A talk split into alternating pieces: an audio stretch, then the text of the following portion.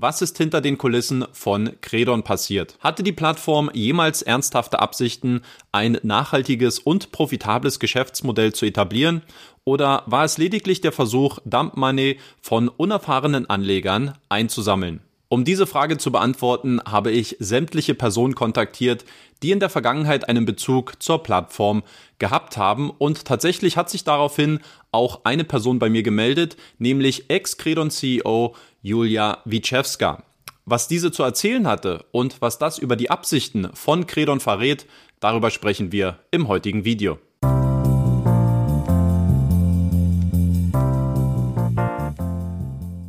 Seid gegrüßt, meine lieben Privatanlegerfreunde. Schön, dass ihr wieder mit dabei seid.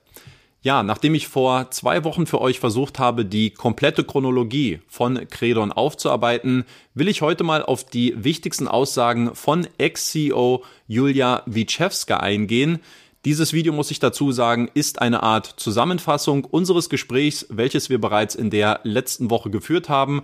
Wenn ihr euch die komplette Unterhaltung und die ungeschnittene Fassung ansehen wollt, dann geht bitte auf meinen englischen Zweitkanal, den ich euch jetzt oben verlinken werde. Zu Beginn war für mich natürlich sehr interessant herauszufinden, wie der Kontakt eigentlich zwischen Julia und Credon entstanden ist. Julia hat mir daraufhin erzählt, dass sie über eine Kundin ihrer Sprachschule, die wiederum eine Mitarbeiterin des Ukrainers Volodymyr Utenko gewesen ist, einem der beiden Sia Credon Gesellschafter, ob sie nicht Interesse an der Position als CEO bei Credon hätte. I have uh, never applied for the position. Uh, this position was offered for me by one of my ex clients. My ex clients, meaning that I'm the owner and the director of the language school. And uh, mm-hmm.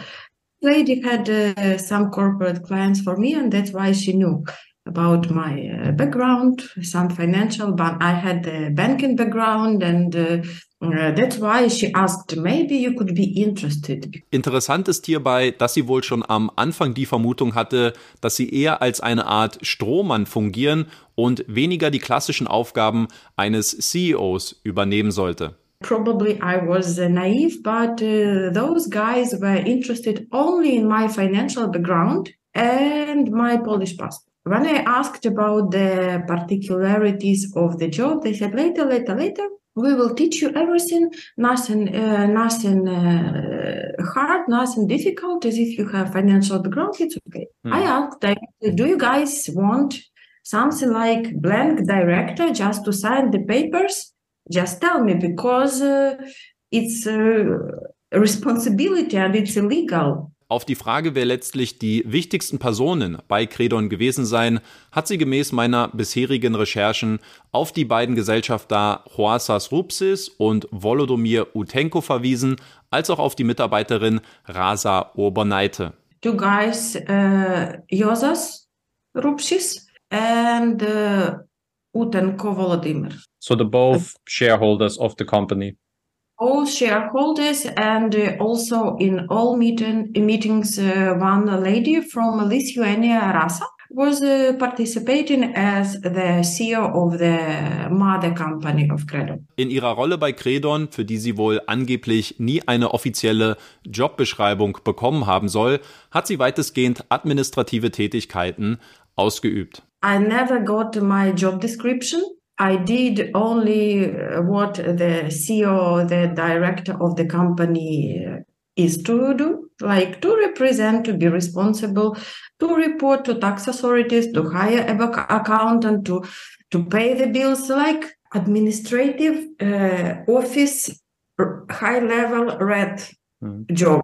Danach ist sie darauf eingegangen, dass während ihrer Anfangszeit bei Credon wohl kaum etwas passiert sei, dass es sich um ein großes Chaos gehandelt habe und dass der Krieg in der Ukraine, der ja dann Anfang 22 gestartet ist, ein weiterer Vorwand gewesen sei, um nicht aktiv zu werden. Nothing really happened uh, because uh, it was total mess. My attempts uh, to make something like procedures, blah, blah, blah. Uh, when they sent me some contracts, uh, pressed me to sign, they said, listen, I have uh, to check, I have to ask the lawyer. And uh, I was told that you create bureaucracy. We are a startup, we have to go, go, go, go. I said, listen, guys, from the very beginning, I have told you that I'm a corporate red with procedures. Uh, my former employer, European Bank, had normal structure, normal bureaucracy because it's money, because it's European Union legislation. Here, nothing. And uh, actually, I was afraid of uh, doing even a step because uh, no,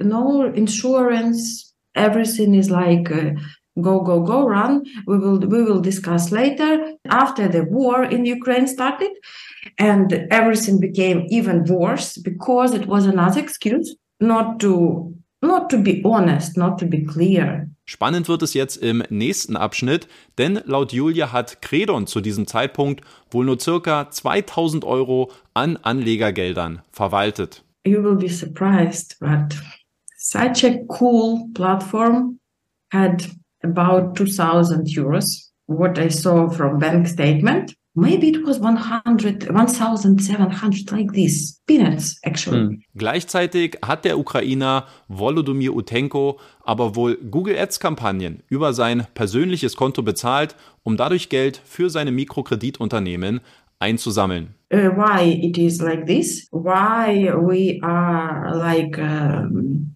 dead I knew that Utenko paid from the uh, from his uh, personal uh, account a lot of money for Google Ads uh, to be visible and to make let's say impression that uh, it works. But actually it was uh, just uh, a way to collect funds uh, for his other business micro lending micro credits cash credits in poland. Uh, two of them or at least one of them is uh, under bankruptcy procedure. It, it used to be many, uh, many months ago. Später hat Julia dann ausgeführt, dass Volodymyr Utenko wohl auch Schulden bei allen drei Kreditgebern gehabt haben soll und dass auch seine Mitarbeiter keinen Cent gesehen haben sollen. From what I knew, he had debts uh, on his uh, these three companies. He did not pay again the employees, so he did not pay social security. So it's a, a kind of uh, habit and way to make business, you know. Die Schilderungen, wie es bei einem Meeting zum vermeintlichen Bruch zwischen Julia und Credon gekommen ist, sind leider etwas diffus und daher nur sehr schwer rezukonstruieren. Allerdings ist es durchaus interessant, wie Julia am Ende von ihrer Kündigung erfahren haben soll. Denn nachdem ihre Brieftasche samt Kreditkarte von Credon in Zagreb gestohlen worden sei, erfuhr sie erst danach, dass sie wohl gar nicht mehr als offizielle Direktorin des Unternehmens eingetragen sei. Uh, and after uh, I was uh, stolen the wallet in uh, Zagreb, I uh, went to the bank. I blocked all the cards and the company card as well. And one uh, uh, once I had uh, I wanted to check something to pay something via company's money. I tried to enter and I was blocked. And then I found out my lawyers found out that they have checked changed the name of that director. Surprise, surprise! But they did not even manage to fire me normally. by the law.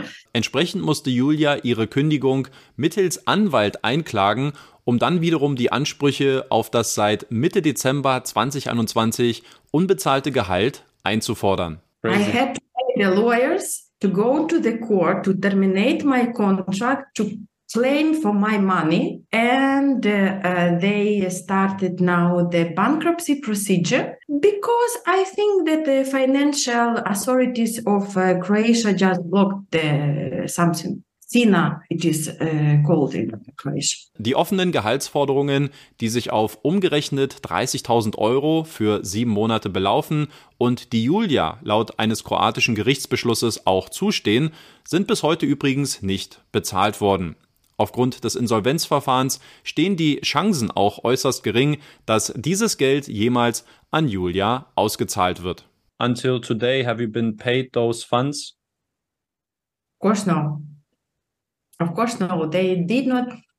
Uh, they did not, and that's why they they don't want, and they will not, and that's why they had started the bankruptcy procedure. Aktuell recherchiere ich noch die Hintergründe zu den drei Kreditgebern auf Credon, welche seit einiger Zeit allesamt offline gegangen sind. Nach Aussage von Julia sind alle drei Kreditgeber miteinander verbunden und gehören wohl zum Gesellschafter Volodymyr Utenko als auch einem russischen Staatsbürger. If you go to state register of legal entities in Poland, you will see that all the three loan originators are connected, all are Polish, all are own, owned by the same uh, people. By who? Do you know? Uh, no, it is not uh, Josas. Uh, it is uh, Utenko. I may not uh, be correct. Maybe they changed. And the other was uh, at that moment owned by the Russia citizen. Das würde somit den Verdacht erhärten, dass Credon in erster Linie erschaffen worden ist, um Dump Money von unerfahrenen Anlegern einzusammeln und nicht um ein ehrliches und seriöses Geschäftsmodell zu etablieren.